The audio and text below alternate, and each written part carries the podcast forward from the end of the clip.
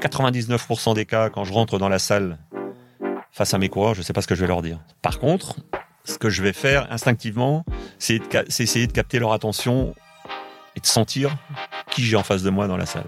C'est pas les paroles là, hein. c'est euh, l'atmosphère, c'est euh, les regards. Euh. Et là, si on capte ce qui se passe et qu'on a les mecs en face de soi, bah alors on peut les emmener. Moi, je sais que quand je suis sur une course, que je suis dans, mon match, que je crois en mon match, je sais que les mecs, je peux les embarquer. Il faut qu'ils aient la chair de poule en sortant du briefing. Moi, je les fais rentrer dans le, dans, le match. Après, s'ils sont dans le trip, euh, ça va être une journée d'exception et on va faire partie de l'exception et on va être exceptionnel. T'as déjà fait un bout de chemin. Bonjour, je suis Guillaume Degvive, un grand fan de sport et un entrepreneur.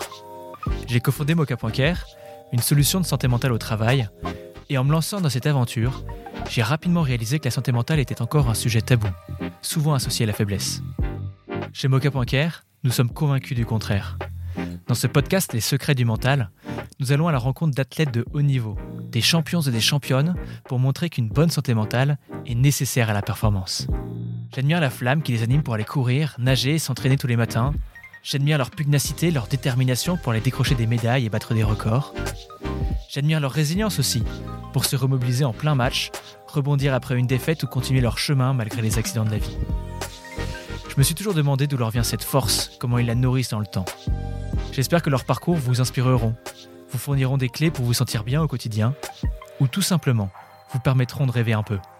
Bonne écoute. Bonjour Marc. Bonjour. Alors, je suis très fier de te recevoir dans le podcast aujourd'hui, euh, car tu es un des entraîneurs les plus iconiques du monde du cyclisme, tout simplement. Ça fait plus de 40 ans que tu es un cycliste passionné, euh, enflammé, même on peut le dire. Euh, parfois très authentique. On se souvient de, toi hurlant dans la voiture pour encourager tes coureurs sur le tour. On se souvient de ton émotion lors de l'étape de, de Thibaut Pinot dans les Vosges en juillet dernier, pour son dernier Tour de France. Et le cyclisme, c'est un sport qui est particulier. Je pense que c'est un sport qui est excessivement exigeant mentalement. Euh, il y a un rapport à la souffrance qui est particulier. On appelle les cyclistes les forçats de la route. Et c'est également un sport qui est très collectif. Euh, il y a une notion, euh, parfois on parle de sacrifice, où il faut en fait courir pour le leader, quitte à avoir un moins bon classement individuel. Et donc c'est un peu pour toutes ces raisons qu'on a voulu t'interviewer, sachant que toi-même, tu as été coureur. De, de, nombreuses années. Tu as notamment remporté trois fois le mythique Paris-Roubaix. Euh, donc, euh, j'ai hâte qu'on puisse en parler. J'ai hâte qu'on puisse parler de, santé mentale avec toi. Mais même si j'ai commencé à esquisser ton portrait, est-ce que tu peux commencer par te présenter? Euh, Oui, avec plaisir. Bonjour à toutes et tous. Moi, je suis né le 16 avril 1959. Ça date un peu. Euh, j'ai très rapidement eu la vocation d'être coureur cycliste comme on a la vocation d'être curé, comme j'ai coutume de dire. Et euh, j'ai commencé chez les cadets et euh, j'irai naturellement, instinctivement. Euh, j'ai eu la conviction que j'en ferais mon métier et ma vie. Euh, c'est difficile à expliquer. Ça peut paraître inconscient ou présomptueux, mais c'est la façon dont j'ai abordé le vélo. dès que j'ai commencé la compétition, ça, ça, ça, ça a plutôt bien fonctionné. Et au bout d'un an ou deux, je savais que ma voix était là. Mon devenir était euh, dans cette discipline et euh, très rapidement, très naturellement, je me suis retrouvé euh, dans l'antichambre de l'équipe Renault avec Cyril Guimard, qui m'a accompagné dans mes années de junior. Je suis passé professionnel chez Renault en 1980 au lendemain des JO.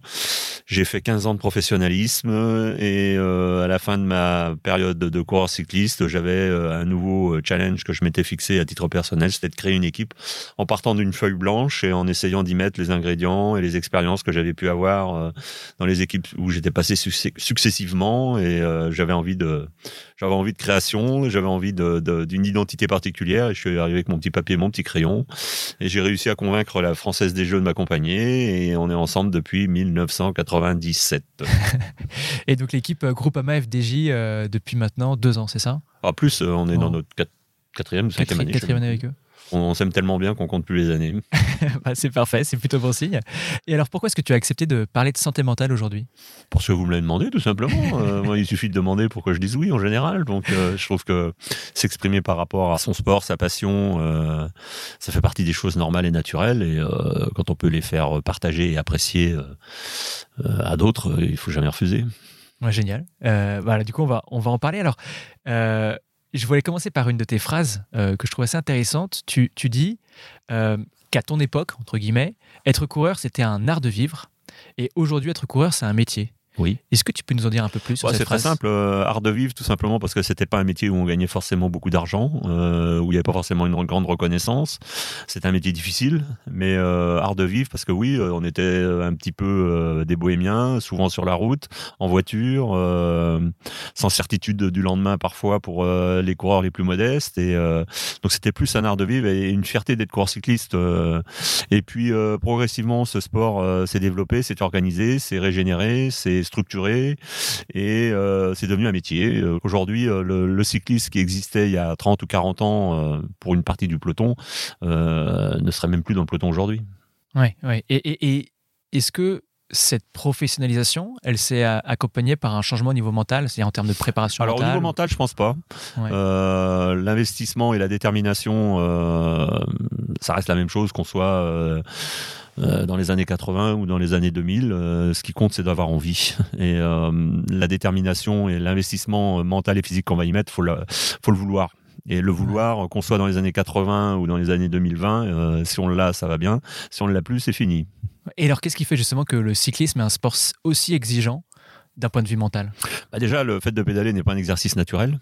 On marche, on court, euh, on marche à quatre pattes, on se roule dans, l'herbe, mais euh, pédaler sur un, instrument euh, comme le vélo, c'est pas naturel, c'est pas dans la, nature humaine au départ. Donc, pour que ça puisse être efficace, il faut le répéter. pédaler est un geste qu'il faut répéter en permanence, et plus on le répète, plus on a de chance de, le faire de manière économique, et plus on est économique dans le fait de pédaler, plus on est performant. Donc, ben, il n'y a pas le choix, il faut s'entraîner. Et, et, donc, donc c'est ça qui fait que, est-ce que aussi d'un point de vue mental, on va dire, il y a quelque chose sur euh, le dépassement de soi c'est le genre d'activité sportive qu'on ne peut pratiquer que si on en a réellement envie. Et au plus haut niveau, c'est encore euh, plus exacerbé. On ne peut pas euh, faire ce métier par-dessus la jambe en se disant bah moi j'ai choisi le vélo, mais j'aurais pu faire n'importe quoi autre chose. Euh, je pense pas qu'on puisse devenir coureur cycliste professionnel par accident. Il faut vraiment l'avoir voulu, l'avoir anticipé, l'avoir développé, l'avoir travaillé. Si on ne passe pas par cette phase-là et si on n'est pas dans ce schéma-là, on peut pas le faire. Ouais. Et, dans un groupe AMFDG, vous allez souvent repérer des jeunes, accompagner des pépites, mmh. les aider à se développer un peu mmh. sur le long terme.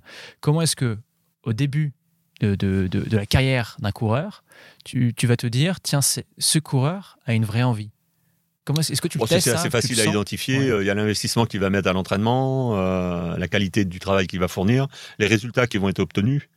Euh, et après, euh, quand on connaît un peu mieux le coureur, euh, la façon dont il va travailler, la façon dont il va vouloir découvrir, la façon dont il va vouloir s'améliorer sur ses points faibles, par exemple, ou la, la, manière dont il va observer ce qui se passe en course et ce qui se passe au sein d'un groupe ou d'une équipe, tout ça, ça participe à, à, son développement et on arrive assez, avec le temps, avec l'expérience, c'est assez facile d'identifier les gens qui ont une réelle motivation et ceux qui prennent ça par-dessus la jambe. Mais en général, ouais pour durer et perdurer dans ce métier, euh, il faut en avoir envie. Hein. Enfin, moi, je, résume souvent ça à l'envie d'avoir envie, comme le disait, le dit ou le disait une chanson euh, bien connue. Et, en fait, c'est ce qui est la clé de voûte du sport de haut niveau en général, mais aussi de beaucoup de secteurs d'activité. Si vous faites les choses sans en avoir envie, vous les faites moins bien et vous réussissez pas.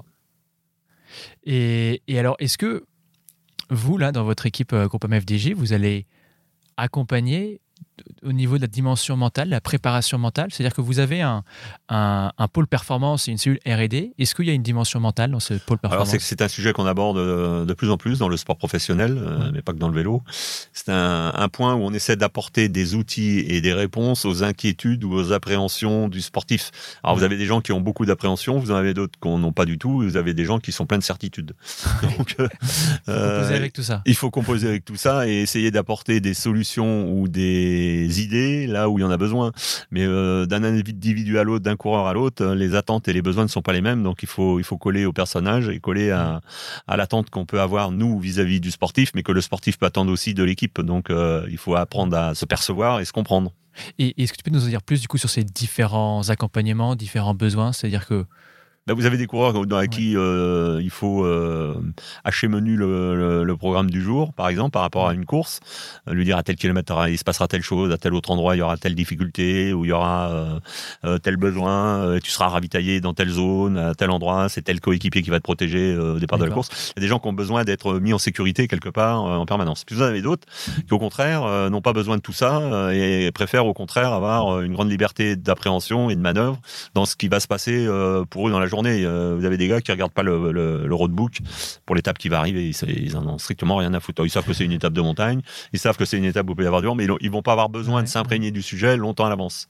Ouais. Et vous en avez d'autres qui, au contraire, eux, vont vouloir euh, une accumulation de renseignements euh, et de détails pour se rassurer et pour se conditionner par rapport à la situation. Donc chaque coureur est un cas particulier, chaque, comme chaque personne. Donc pour, pour les premiers, il y a un peu cette notion de, on va dire, préparation visuelle où je, je- je me visuel, projette. mental euh, et par la parole et le, le- le- le besoin d'être accompagné, euh, ne serait-ce qu'en en ayant une présence physique. Et puis vous en avez d'autres qui veulent voir personne, Ouais, euh, qui, qui préfèrent être dans leur bulle. qui préfèrent être dans leur bulle, qui préfèrent être dans leur environnement et dans leur cocon sans qu'on les dérange. Après, vous en avez qui passent de l'un à l'autre, parfois en quelques jours ou quelques heures, Ah oui. parce qu'à tel moment ils ont plus envie, ils ont des appréhensions par rapport à tel déroulé d'étape, et puis le lendemain, comme ils se sentent en sécurité, ils ont plus besoin de ce que vous leur avez proposé la veille. Donc vous voyez, il y a une Mhm. évolution et un- une adaptabilité permanente euh, qui doit être présente pour pouvoir euh, être euh, au plus près de- des besoins et des attentes qui varient d'un jour à l'autre et d'une personne à l'autre. Et aucun des deux schémas correspond à un niveau de performance particulier. Non, parce que vous pouvez très bien obtenir de la performance Ouais. en ayant votre propre mode d'évolution. Un certain détachement peut vous amener à des résultats, et comme une hyperconcentration peut vous amener à un échec. Donc, Ouais. il n'y a, pas de- il y a pas de règles euh, immuables. Ce qu'il faut, c'est que les gens, euh, au fond d'eux-mêmes, ils aient l'envie d'être là et qu'ils aient la certitude qu'ils ont les moyens de performer. Après, ils vont laisser transpirer euh, des choses euh, au monde extérieur, mais euh, in fine, c'est quand même eux qui ont les réponses en eux. Et alors, toi, cette envie en tant que coureur, tu l'as eu puisque tu as, Oui. très bien performé. Oui. Enfin, du moins, j'ai l'impression. Oui. Euh, et tu fais partie des, des rares coureurs à avoir gagné Paris-Roubaix plusieurs fois. Ouais. Euh, cette course, elle est, elle est mythique, mais elle est réputée comme extrêmement difficile, notamment sur le plan mental. Alors, j'ai jamais faite, donc ce sera à toi de nous dire. Euh, on l'appelle l'enfer du Nord. On dit qu'elle qu'elle use plus que tout. Est-ce que tu peux nous en parler plus de cette course? Bah moi, pourquoi, euh, pourquoi cette course m'attirait? Parce que justement, elle était particulière, elle était rugueuse, elle était Ouais. âpre, euh, elle était agressive, Ouais. elle était et elle est violente Par les pavés, par les. par, euh, par, par, par, par- par l'appréhension de la course, par le risque, par le danger, par euh, le, le combat euh, qu'on a en soi euh, pour aborder le sujet et le combat qu'on est capable de gagner parfois et qu'on va pas forcément gagner la fois suivante. Donc Ouais. on est dans un truc très spécial. Et moi j'aime bien les trucs qui sont particuliers, notamment en sport et notamment dans une course comme Paris-Roubaix. euh, c'est le genre d'endroit et de moment où on se retrouve euh, bien face à soi, mais où personne n'a accès à ce que vous allez voir. Si ce n'est ce que vous allez bien vouloir en dire d'une façon ou d'une autre après, après coup. Mais euh, c'est des moments d'intimité qu'on a avec soi-même qui sont poussés au paroxysme parce que on sait qu'on a. Moi, moi, je, je, je me suis retrouvé la première fois que j'ai gagné Paris-Roubaix. À un moment donné, je me suis dit euh, aujourd'hui, tu vas savoir. C'est-à-dire? Aujourd'hui, tu vas savoir si tu peux ou si tu ne peux pas gagner un grand truc. Alors, j'aurais très bien pu ne pas gagner. Et si je n'avais pas gagné, j'aurais pu trouver les, toutes les plus belles excuses de la terre pour dire euh, j'ai pas réussi parce que j'ai crevé, parce que j'ai eu ça. Mais au fond de moi, j'avais la réponse. Est-ce que ça n'a pas mis la pression de se dire. Non, euh, non, non, non, c'est des, des moments intenses. Je me rappelle parfaitement euh, de ces quelques secondes qui m'ont traversé l'esprit et qui m'ont dit euh, attention, c'est maintenant que tu vas savoir. Donc c'est un côté très excitant, c'est un Ouais. côté euh, on sent qu'on est dans un tournant de sa carrière ou, de- ou quelque part de sa vie sportive. Donc euh, c'est déterminant. Comme j'ai eu le même moment quand j'ai fait mon dernier Paris Roubaix. C'était gras, c'était humide. Euh, j'ai senti que je partais à la chute et j'étais pas encore au sol. Dans la demi-seconde qui précédait, je savais que j'allais me faire mal. Et je savais aussi que euh, ma route de coureur s'arrêtait là. Ouais. Je l'ai perçu en une seconde et en une seconde, j'ai basculé euh, de je suis coureur à je ne suis plus coureur. Et je ne suis plus redevenu coureur après. Et du coup, j'ai l'impression qu'il y a cette notion de, de, bah, de dépassement de soi, de moment de vérité qui est très forte, de se Moi, j'aime bien quand on se retrouve face à soi-même. Ouais, c'est ça. Qu'est-ce qui t'attire là-dedans C'est l'adrénaline, le risque, une forme de danger, l'appréhension. Mais euh, c'est des moments où on redevient un fauve. On a un côté animal en nous. Et ce côté animal, il ressurgit dans ces moments-là. C'est qu'on a eu euh, Alexis Pinturo sur ce podcast, le skieur, qui nous disait que lui, avant de faire une course de ski, il essayait de réveiller l'animal qui était en lui. C'est-à-dire que euh, je comprends la situation. L'aspect un peu instinctif, c'est-à-dire qu'on a tellement répété qu'en fait, on a débranché le cerveau. On est, on est, on, un, devient un animal. Je, suis pas le, quand, j'étais coureur, ou même aujourd'hui quand je suis en course avec mes gars, je suis pas la même personne que vous allez croiser quand je suis à la maison dans le canapé avec ma femme et mon fils. Je suis deux personnes totalement différentes. Pourquoi? Parce que je switch totalement euh, de l'un à l'autre euh, quand euh, quand j'arrive en cours. Je suis un ouais, quand, j'étais coureur, j'avais un côté fauve. j'étais centré et focalisé sur ce que j'allais réaliser, ce que j'allais faire. Dès que je mettais le dossard, ça faisait un déclic. tant que j'ai eu le déclic, j'étais coureur. Le jour où je n'ai plus eu le déclic en mettant le dossard, c'était fini. Ça veut dire que mentalement, j'avais décroché. C'était et je savais que ça ne reviendrait pas. Et en tant que directeur sportif, c'est un peu la même chose. Quand je suis dans la voiture et j'ai le dossard sur la voiture ou que je regarde mes gars à la télé, je bascule dans autre chose. Quand je suis devant ma télé à la maison, que je regarde mes coureurs, euh, ma femme, mon fils, n'importe qui peut me parler, j'entends plus. Alors qu'il me parle de façon très euh, très audible. Mais euh, ma femme me dit mais tu nous écoutes pas, tu nous, non, j'écoute pas. Enfin, j'entends sans écouter. Et je suis dans mon dans mon match, dans, dans ma course. Et tant qu'on est dans ce schéma-là, tant qu'on est capable de switcher presque d'une seconde à l'autre dans, dans un autre monde, on est opérationnel, on est efficace. Le jour où on n'a plus ça, c'est fini. Ouais, cette capacité d'être dans une espèce de concentration absolue et mais c'est c'est quelque chose d'instinctif. Je le commande pas. Ouais. Quand j'étais coureur, je le commandais pas. Euh, quand je suis dans ma voiture directeur sportif, je le commande pas non plus. Et alors, c'est ma, ma, question, c'est est-ce que c'est quelque chose qui peut se travailler pour un coureur? Est-ce que toi, c'est quelque chose que, à transmettre en fait, Je pense que c'est quelque chose qui peut s'accompagner, qui peut euh, se guider, mais on l'a ou on l'a pas et tous les exercices que, vous voulez. Vous pouvez faire euh, toutes les approches que vous, que vous souhaitez. Si vous n'avez pas le truc en vous, au fond de vous, euh, dans, cette envie, cette envie en fait finalement. L'envie, mais le, ouais, ouais, ce, feu sacré quelque part, euh, qui est difficilement palpable. Si vous l'avez pas en vous, ça c'est inaccessible. Et ça aussi, ce feu sacré, t'arrivais à le repérer ça, chez certains jeunes coureurs Oui. En, voyant qu'ils étaient à 200% sur leur vélo. Mais des fois, ça se voit pas, pas à des détails. Il y, a, des coureurs qui sont marquants quand on les rencontre. Euh, tu, peux nous, tu, peux nous, raconter une oh, rencontre marquante Je peux en raconter plein. euh, un coureur comme Philippe Gilbert, par exemple. La première fois que tu le vois euh, en course ou hors course sans être sur le vélo, tu comprends que c'est un type qui a un instinct animal et qui est un compétiteur né. Il n'y a même pas besoin de le voir en mouvement physique, il y a juste à regarder ses yeux. Gilbert, c'était ou c'est encore, c'est une personne qui euh, euh, a les yeux qui sont en permanence en, éveil. On a les yeux ouverts, mais vous avez des gens qui regardent partout, tac, tac, tac, tac, qui captent, qui captent, qui captent, qui captent. Et Gilbert, il captait tout. Il savait ce qui se passait devant lui, naturellement, sur les côtés et derrière. Il avait tout, tout, fonctionnait au niveau de son cerveau. Vous, comprenez, en l'observant en course, vous compreniez que il maîtrisait tout, il savait tout. Ça, c'est des cas très particuliers. Vous en avez d'autres? Euh, J'ai un autre exemple, un Australien qui s'appelait McGee, qui, était dans, a été dans l'équipe pendant euh, très longtemps. En, je l'avais jamais vu, mais je voulais je savais qu'il fallait que je l'embauche. D'accord. Je l'avais jamais vu, je l'avais jamais vu sur un vélo. Je savais juste qu'il savait rouler vite et qu'il avait un gabarit pour marcher sur la route. Et la première fois que je l'ai vu euh, sur un vélo, euh, c'était à Bercy, pas loin d'ici, à l'Open des Nations à l'époque. Et au bout de 200 mètres sur le vélo à 10 à l'heure, je savais qu'il fallait que je le prenne. Qu'est-ce qui t'a, qu'est-ce qui t'a tenu cette puce à l'oreille? C'était ce. Dégagé. un aura un peu? Ouais, dégagé. Vous avez des gens, vous les croisez dans la rue, ils dégagent, vous savez pas qui ils sont, vous savez pas pourquoi, vous savez pas comment. Il y a une notion de charisme en fait. Il y a une notion de charisme. Ouais. Et on parle beaucoup de, du coup des cyclistes en tant que forçat de la route. Il y a cette notion de souffrance qui est quand même assez, euh, j'ai l'impression, assez présente dans ce sport. Très. Très présente. Et est-ce que tu peux nous parler un peu de ce rapport à la souffrance? Quel rapport, toi, t'invites à avoir tes coureurs par rapport à la souffrance? Par rapport à la souffrance, moi je leur dis toujours d'essayer de, faire un peu plus que ce que font les autres euh, et d'essayer de faire ce que les autres ne sont pas capables de faire. D'accord.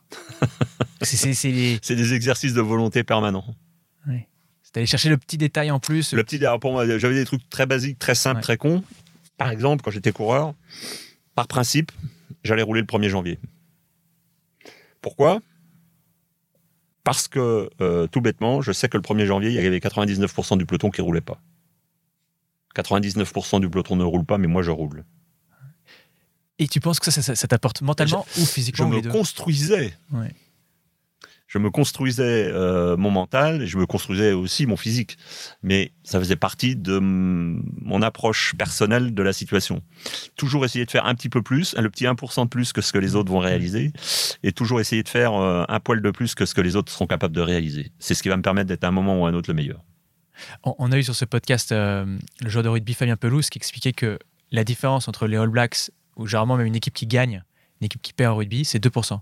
2% de passes réussies de plus que les autres, Bah oui. ou pas 2% de transformation en plus. Évidemment. C'est un, un chiffre très faible qui fait qu'à la fin, il peut y avoir un écart de score. Ouais, et puis après, c'est le conditionnement qu'on va s'imposer et qu'on va mettre en pratique ou pas.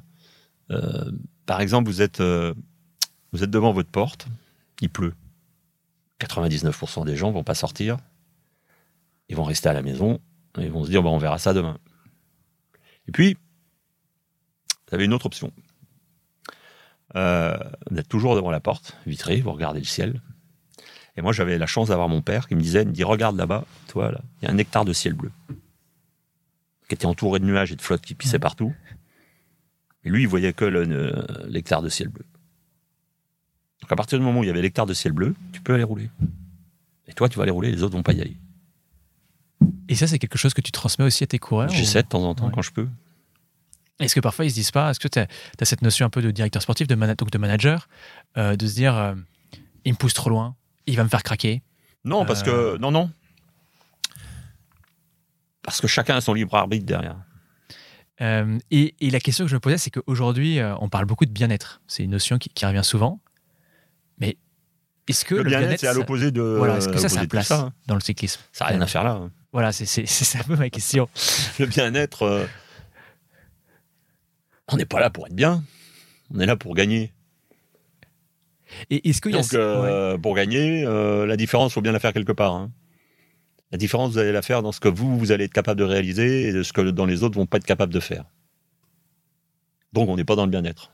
Ouais. On est dans les limites, on est dans la saturation, on est dans le, le, le- le petit déclic qu'on va avoir en plus ou qu'on n'a pas. Ouais. On n'est pas dans le bien-être. Alors, on peut être passagèrement dans le mal-être. hein. On, est des, on ne reste que des hommes.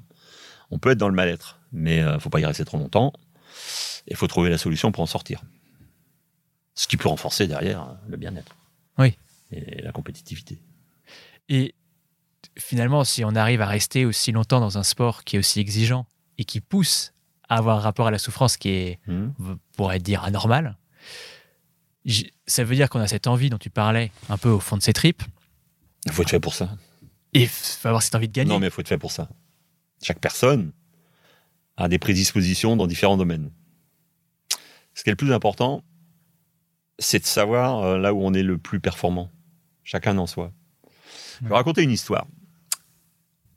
Je suis fils de paysan et euh, donc je vivais dans la, la ferme de mes parents. Et nos voisins agriculteurs, la dame, la fermière, avaient une capacité à courir extrêmement vite après- les vaches, après les, animaux de la ferme. Et, cette dame a passé sa vie active à courir après ses vaches et ses animaux avec une vitesse de sportif de haut niveau. Elle l'a jamais su, elle s'en est jamais rendu compte. Mais si elle avait eu la chance de découvrir la- l'athlétisme euh, quand elle était jeune à l'école, elle aurait sans doute pu faire une carrière de sportif de haut niveau. Donc en fait, tout est une question de rencontre ou de rendez-vous qu'on a avec, euh, avec son propre destin par rapport à, des situations. Et, la question que je me posais, euh, c'était dans, dans ce sport donc il y a un rapport à la souffrance qui est particulier. Il faut en même temps, du coup, avoir cette envie très profonde. Parce que, bah, en fait, on va pas souffrir non plus juste pour souffrir. On a, on a envie Ah mais on est capable de souffrir juste pour souffrir Ah oui? Ah bah oui, C'est tout simplement parce qu'on espère le bout du chemin euh, à court ou moyen terme. Elle gagne. Et, et- et justement, et donc si on court aussi, aussi durement pour la gagne, est-ce que c'est pas extrêmement difficile psychologiquement de pas être le leader d'une équipe? C'est-à-dire que je vais m'arracher? Non, il faut trouver son centre. Même pas pour moi. euh, bon, euh, c'est c'est encore plus fort. Ouais. Et ça, tout le monde, tout le monde le d'autres. vit bien, ça? Un- un Mais euh, c'est pas on le vit bien, on le vit pas bien. Soit vous êtes le fait, soit vous le faites et vous servez à quelque chose. Ouais. Soit vous le faites pas, vous n'êtes pas capable de réaliser la grande performance et vous servez à rien et à personne et vous êtes éjecté. Il n'y a pas de demi-mesure. Dans une équipe, quel que soit le rôle que vous ayez, il faut servir à quelque chose. Et un des autres trucs, c'est de savoir ce qu'on peut apporter et à quoi on sert. Et savoir ce qu'on peut réaliser. Ce qu'il faut, c'est être utile à quelque chose. Si on est utile à quelque chose dans le- la performance sportive, alors on a, on a un intérêt et on a une importance dans la vie de l'équipe. Et, et comment est-ce que toi, tu as, réussi à, à souder un collectif, tu vois, autour de cette notion d'équipe C'est avec ces mots que tu viens de nous partager ou? Parfois. Ouais. Ce qui compte, c'est que tout le monde apporte sa pierre à l'édifice. Moi, j'insiste beaucoup là-dessus. Et euh, sur le conditionnement et la fierté qu'on va tous avoir à réaliser quelque chose ensemble. Si on arrive à se fédérer sur un projet, euh, sur, une, sur une course, par exemple, par exemple le championnat de France, quand on arrive à conditionner tout le monde euh, sur la- l'aspect collectif des choses et sur le sacrifice qu'on va apporter à, euh, la réussite du groupe, si on arrive à, bien inculquer ça, à bien faire comprendre ça aux gens, on peut battre n'importe qui. Et alors, ça, a fait écho à, aux notions de ce que toi, tu peux dire avant une, une grande course. Par exemple, il y, a des- il y a des étapes qui sont assez mythiques comme l'Alpe d'Huez ou le Galibier. Est-ce que tu peux nous dire, toi, les mots que tu prononces dans le bus ou juste avant, je sais peut-être pas dans le bus, pour motiver ton équipe? Il y a un truc qui est important, c'est l'honnêteté. Vous pouvez pas raconter des choses à des gens quand vous êtes pertinemment convaincu que c'est des conneries. Et est-ce que tu peux nous raconter, tu vois, un, un- un discours, on peut appeler ça euh, comme on veut, hein, euh, que tu as donné juste avant une course et qui a extrêmement bien fonctionné parce que ça a permis à l'équipe d'atteindre l'objectif escompté? Il n'y a, a pas de règle. Ouais. Il n'y a, pas de- y a pas de recette miracle. Chaque jour est une. Chaque causerie ou chaque euh, intervention auprès des coureurs est différente d'une fois à l'autre. Ouais. Euh, 99% des cas, quand je rentre dans la salle face à mes coureurs, je ne sais pas ce que je vais leur dire. D'accord. C'est pas quelque chose que tu as préparé en amont, c'est J'ai des trucs qui me traversent l'esprit Ouais. dans les, les heures ou les jours qui précèdent. Mais quand je rentre dans la salle pour faire euh, mon briefing général, par exemple, euh, je sais, de, deux secondes avant, je ne sais pas ce que je vais leur dire. D'accord. Par contre, ce que je vais faire instinctivement, c'est essayer de capter leur attention et de sentir qui j'ai en face de moi dans la salle. Dans quel euh, conditionnement on est euh, tous ensemble par rapport à l'événement. Ouais. Ça, c'est important. Quand euh, j'arrive dans, dans- dans- dans- dans la salle de briefing pour le championnat de France, par exemple, en fonction du parcours et en fonction des coureurs que j'ai en face de moi, euh, instinctivement, je vais sentir qui j'ai en face de moi et comment, euh, comment ils vont capter ce que je vais leur dire. Ça, je le sens. Et ça, c'est pas les paroles, là. hein. C'est euh, l'atmosphère, c'est les regards, c'est les ondes magnétiques qu'il y a ou pas dans, dans l'assemblée et dans le groupe. Il y a un truc qui est important, il faut capter l'attention. Ça, c'est déterminant. Et comment tu la captes? Ah de- je l'ai appris, moi, à capter l'attention. Ça va vous faire rigoler. J'ai été consultant radio sur Europe 1 D'accord. avec Prudhomme et euh, Jean-René Godard. Ok. Et Jean-René Godard, je ne sais pas si vous avez connu hein, en tant que journaliste radio à Europe 1, mais ça commence à dater. Et j'étais son consultant sur le tour, avec Europe 1 donc. Et Godard, euh, donc euh, Europe 1 prenait l'antenne toutes les heures pour faire un point sur l'étape du tour. Et on était en fin de Tour de France, et il se passait pas grand-chose dans cette étape. C'était plutôt tendance à se regrouper. Avait- Le classement était figé. C'était un peu une étape euh, finissante de grand tour. Et Godard prend l'antenne. Et donc, nous, on avait nos écrans de contrôle où il se passait euh, quasiment rien. Alors, ou rien de très Difficile à commenter, quoi. Pas simple à commenter. Ouais. Et là, j'ai assisté à un truc extraordinaire. Jean-René Godard, quand il a pris l'antenne, j'avais l'impression qu'on était dans les trois derniers kilomètres d'un championnat du monde. Et il prend l'antenne, il n'a pas trahi ce qui se passait, puisqu'il se passait rien. Mais la façon dont il a dit qu'il se passait rien et euh, les intonations qu'il a mises, ça devenait un truc. euh, Qu'est-ce qui se passe? Vous étiez dans votre bagnole somnolent euh, sur l'autoroute, il vous avait réveillé pour 2-3 heures, le mec. Quand vous vous retrouvez face à vos coureurs, bah, il faut se servir de tous ces trucs-là. Et là, si on capte ce qui se passe et qu'on a les mecs en face de soi, bah là, on peut les emmener. Moi, je sais que quand je suis sur une course, que je suis dans, dans mon match, que je crois en mon match, je sais que les mecs, je peux les embarquer. Oui, il y a une notion de, de- de transcender un peu son Ah bah équipe oui, pour qu'ils aillent se Ouais, s'arracher, se dépasser plus faut- que les autres. il faut qu'ils aient la chair de poule en sortant du briefing. Et ça, toi, tu rentres et tu sais pas encore ce que tu vas dire, mais ça fait finalement, ça se joue à l'instinct. C'est un peu ta, c'est ton match à toi maintenant que c'est mon match directeur à moi, sportif. Ouais. Ouais. Et, et toi, Ouais. finalement, tu es plutôt dans le schéma où tu n'as pas besoin de savoir exactement tout ce qui va se passer pendant la course. Tu es plutôt dans le schéma où tu rentres dans la course et tu la vis. Moi, je les fais rentrer dans le, dans, dans le match. Après, il y a les aspects techniques qui vont arriver, mais ils viendront derrière. Hmm. Mais il faut d'abord que les gens s'ouvrent sur le projet et qu'ils y rentrent sans arrière-pensée et qu'ils sentent qu'ils vont vivre un moment particulier. S'ils sont dans le trip, euh, ça va être une journée d'exception et on va faire partie de l'exception et on va être exceptionnel, t'as déjà fait un bout de chemin. Mais ça, ce qui est difficile, c'est que Alors des fois, ça marche pas. hein. c'est- c'est c'est un discours où, entre guillemets, toutes les étapes peuvent pas être exceptionnelles. Ah bah non, non mais faut, faut, faut, euh, il faut pas non plus qu'elles soient exceptionnelles tous les jours. hein. Ouais. Euh, Il y a des jours où au contraire, il faut économiser euh, certaines énergies qui serviront le lendemain ou le surlendemain, ou faut récupérer de celles de la veille. Donc Il a une notion de gestion d'énergie collective, en fait. Ouais. Pour- Oui, oui, oui. oui. Et un, un truc qui est très important aussi, c'est de, de veiller, et de surveiller euh, le moment d'euphorie de victoire. C'est-à-dire? C'est-à-dire que quand on a la chance de gagner, il faut surtout pas que le sportif ou l'acteur de l'action sportive reste trop longtemps dans l'euphorie. D'accord.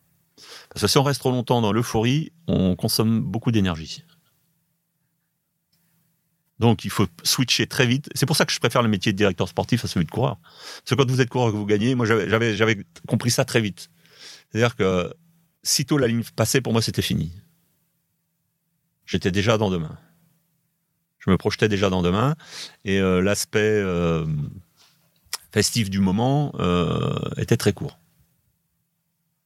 Je voulais surtout pas m'installer dans l'euphorie de la victoire. Et c'est- toujours un peu ma hantise maintenant que je suis patron d'équipe, c'est qu'on s'installe pas trop dans l'euphorie de la victoire. Que nous, les encadrants, on profite un peu hors champ visuel des coureurs de l'euphorie de la victoire, ça fait plaisir. Nous, ça nous fait du bien. Mais quand on est coureur, il faut surtout pas qu'il soit là-dedans. Mais alors, finalement, c'est encore la notion de plaisir qui s'échappe à Ah oui. nouveau. Non, mais euh, faut être clair, hein, le sport de haut niveau et le vélo en particulier, c'est un sport de misère. Ouais. Tu es dans la misère euh, 99,9% de ton temps. Tu te fais mal, tu as mal, tu souffres, tu as chaud, tu as froid, tu as peur, tu es dans le doute. Et ça, c'est 99,9% de ton temps. Et le petit 0,1 qui reste, c'est quand tu as la chance d'aller gagner. Alors là, c'est. Et on te demande qu'il soit court. Et en plus, il faut que ce soit court parce qu'il faut recommencer le lendemain. Donc, faut être un peu barjot pour faire ça. Et si tu l'as pas en toi, tu fais pas. Mais alors, la question derrière que je me pose, tu vois, on a commencé un petit peu à en parler, c'est il y a la, gestion d'énergie collective sur toute une course. Parfois, il faut dire, il faut, là, il faut, un, Mhm. petit peu, il faut un petit peu rebaisser la, la- la pression. Mais 99,9% du temps, c'est de la sueur, c'est difficile. Et il faut réussir à faire ça sur plusieurs années, à l'é- à l'échelle d'une équipe, Mhm. notamment en ton cas. Tu vois, toi, tu as dit que ça faisait bah, maintenant plus de 20 ans, 30 ans, tu vois, que tu t'emmenais, un collectif. Comment est-ce que tu fais pour inscrire la performance dans une logique de long terme? Parce que tu vois, là, ça fait plusieurs années que vous êtes dans le top 10 mondial, vous êtes bien installé. Tu vois, c'est l'adrénaline de la course et la mise en danger permanente. D'accord. Rien n'est jamais acquis. Jamais, Le faire ressentir. jamais. Ouais. Même moi, je doute par rapport à moi-même. Tout le temps. Et c'est ce qui permet de, de se conditionner, reconditionner, euh, re-reconditionner par rapport à- aux événements qui arrivent. Et après, euh, faut aussi être honnête, ça a un côté extrêmement grisant. Hmm. Ça a un côté, alors dans- on est en permanent dans la douleur, dans la souffrance, dans tout ce, dans tout ce qu'on vient d'évoquer. Mais euh, putain, quelle chance on a d'être dans un truc qui n'a rien à voir avec ce que font les- tous les autres, tout le monde tous les jours. Ça n'a rien à voir. On a accès à un truc que la majorité de gens euh, n'imaginent même pas. Et c'est pas une histoire de, de reconnaissance, c'est pas une histoire d'argent, c'est juste qu'on touche à des trucs euh, qui nous emmènent euh, au-dessus. Au-dessus. Et moi, c'est ça qui me. C'est ça qui me conditionne encore aujourd'hui. Si s'il si, s'il y a plus ça et que ça devient linéaire, euh, et, et qu'à la limite, si j'étais sûr de gagner toutes les courses tous les jours, je m'emmerderais. Ça aurait plus le. Non. C'est- une sorte d'émotion et de boules dans le ventre. il y a- il y a- il y a la, la- la boule au ventre, euh, l'explosion qui peut survenir ou pas euh, par rapport au résultat. Et euh, c'est pour ça que quand il y en a, c'est expressif. Ouais. C'est vrai, en fait. Voilà. Et on fait ça pour ça. C'est ça qui, nous, qui me conditionne tous les matins en me levant, moi. hein. Et les coureurs aussi, ils le- ils le ressentent, parce que toi, tu as plus de recul, tu vois. Bon, je pense que la plupart le ressentent. Ouais. Ah, Ils vont pas forcément l'expliquer ou le verbaliser, mais en fait, instinctivement, c'est- il y a- il y a- dans tout ça, il y a quand même une, grosse part d'instinct. Euh, voilà. C'est- assez primaire, assez animal. Et, et- et l'instinct animal, il nous, généralement, il nous éloigne un peu du danger, du risque. Mais là, dans le cyclisme, on est quand même sur un sport, tout le monde n'a pas forcément en tête, mais qui, qui peut être très dangereux. Tu fais abstraction du danger. Alors voilà, comment on fait on en parle, on, Ouais. en parle, on l'appréhende, Ouais. on va débattre, on va machin. Une fois que tu es dans le truc, euh, On oublie, on oublie complètement, quoi. On est dans sa bulle. Mm. Mm. Et vous débriefez quand il y a des accidents mortels, ça peut, ça peut arriver? Vous, vous en on parlez? parle. Ouais. On en parle. Je l'ai connu, hein, les accidents mortels en course. Je l'ai connu à plusieurs reprises. Mais à l'image de ce que sont ou ce que font les pilotes automobiles, on remonte dans la voiture ou on remonte sur le vélo le lendemain. Ouais. On rend hommage, on évacue euh, collectivement et individuellement euh, le traumatisme ou le choc. Mais dès qu'on se retrouve en situation de course concrète, dans la foulée, on retrouve les, les réflexes de, de compétiteurs. et, et comment vous faites pour passer aussi vite d'un, tu vois, du- du- C'est la nature humaine qui est comme ça. Vous n'êtes pas accompagné spécifiquement ou... Peu- certains peuvent en avoir besoin, suivant le degré de, d'impact qu'ils peuvent avoir. Mais euh, on- il y a un instinct de conservation. Et la conservation du coureur, c'est de remonter sur le vélo. Regardez quand il y a une chute. C'est là où on est différent de d'autres sports. En foot, il tombe, alors il faut trois heures pour se relever. Il faut que l'arbitre vienne, il faut que l'assistant, le médecin, le machin, tout, et encore, euh, ils en rajoutent parce que ils espèrent influencer l'arbitre pour que le coup d'après l'autre ait un carton jaune. Nous, en vélo, on n'est pas sur ce modèle-là. Un coureur tombe, quel que soit son état, la première chose qu'il va essayer de faire, essayer, pas forcément y parvenir, mais qu'il va essayer de faire, c'est de se relever et chercher instinctivement son vélo. Parce que le vélo, c'est quand même l'instinct de survie. Et le premier truc qu'il va faire, il va pas regarder trop ce qu'il a lui, il va regarder si son vélo est en état de rouler. Et dans un deuxième temps, il regarde s'il est blessé ou pas. Et s'il se relève et qu'il a le vélo à côté de lui, que le vélo est en état, le premier truc qu'il fait, c'est remonte dessus, il se- barre pour revenir dans le peloton. C'est comme les, les moutons, hein, c'est un troupeau. Et dès qu'on n'est plus dans le troupeau, euh, il y a une euh, alerte. Ouais. Donc, le coureur, instinctivement, il va se relever, s'il peut. Et s'il arrive à se relever, il repart tout de suite. Il va pas rester euh, 10 minutes là, à, à gesticuler euh, sur le lieu de la chute. hein. Et c'est la même chose pour les accompagnants. Nous, mécaniciens ou directeurs sportifs, on arrive sur une chute, le premier truc qu'on fait, c'est on regarde le vélo, on regarde le bonhomme, il est en état, toc, toc, toc, on remet sur le vélo, il est reparti. Il y a un peu cette notion de quoi qu'il arrive, ça va avancer. Et donc, soit tu, soit tu montes Parce à bord. pas le choix. Voilà, t'as pas le choix. Si tu chutes et que tu euh, t'apesantis sur ton sort et que tu restes euh, euh, sur le bord de la route, tu restes vraiment sur le bord de la route. Il y a un côté marche ou crève. Non, c'est l'instinct de conservation. Ouais. C'est pas roule ou crève, c'est l'instinct de conservation. Parce que tu sais Ouais. qu'instinctivement, si t'es plus dans le peloton, t'es en danger. T'es en danger euh, bah, par rapport au délai, par exemple. Ouais. Donc, euh, c'est comme quand tu tombes du bateau. Hein. Tu cherches pas à savoir si tu sais nager ou pas, tu nages. oui. Tu regardes pas si t'es blessé ou pas, c'est remonter, quoi. Euh, on se rapproche de, de la fin de cet épisode. Avant avant de, de- de conclure, j'avais une question sur. euh, toi, tu as, beaucoup euh, travaillé avec Thibaut Pinot. Euh, tu as dit que c'était quelqu'un qui était, euh, si je me souviens bien, une personne sans filtre. C'est-à-dire que quand il avait des, des moments très hauts, bah, il, le, il le démontrait par ses émotions, et des moments très bas, il le démontrait également. Mhm. La question que je posais, c'est comment est-ce que tu as réussi à bien travailler, manager une personne qui va être aussi expressive au niveau des émotions et qui est capable de monter aussi haut et aussi bas? J'ai très vite compris qu'il fallait le laisser vivre sa vie. D'accord. Le laisser. euh, Parce qu'en contrairement à ce que beaucoup de gens ont pu dire, c'est pas quelqu'un de faible. Au contraire. C'est un, un accrocheur, c'est un mec qui sait se faire mal. C'est un mec qui sait aller loin dans la douleur. Mais qui avait besoin d'exprimer ses difficultés ou ses lacunes pour mieux, euh, pour mieux s'exprimer derrière. Et on a souvent pris ça à l'envers. On a souvent pris ça comme des aveux de faiblesse et euh, on a dit bon, il ne rien, euh, de toute façon, il n'y arrivera pas, et ça. Alors qu'en fait, euh, il évacuait, il évacuait ses difficultés en les exprimant. Ça aurait peut-être été mieux pour la concurrence qu'il ne le fasse pas. Mais c'était sa façon à lui de vivre, de vivre les moments. Mais, mais, mais Pinot, mentalement, c'est quelqu'un de très très solide. Donc finalement, toi, dans ton accompagnement, ta clé, c'était un peu ton intelligence émotionnelle, comprendre que Bah, j'ai été un peu comme beaucoup de gens euh, au départ. J'essayais de dire mais arrête de dire ça, ou fais pas ci, ou fais pas Ouais. ça. Mais en fait, euh, ça servait à rien. tu l'as compris, tu l'as accompagné, tu as compris que pour lui, il fallait fa- quand même essayer de le protéger euh, en réduisant au maximum euh, ces moments de faiblesse qu'il pouvait euh, exprimer, Hmm. de doute qu'il avait en lui. C'était mieux s'il l'exprimait pas face à la terre entière, Oui, plutôt face à toi, finalement. plutôt face à quelques-uns dans l'équipe. Donc, euh, mais euh, mais n'empêche que c'était ça. Et, euh, et alors, ma dernière question, c'est qui tu souhaiterais voir intervenir dans ce podcast? Ça peut être n'importe qui, tant que c'est dans le monde du, du sport de haut niveau. Hmm.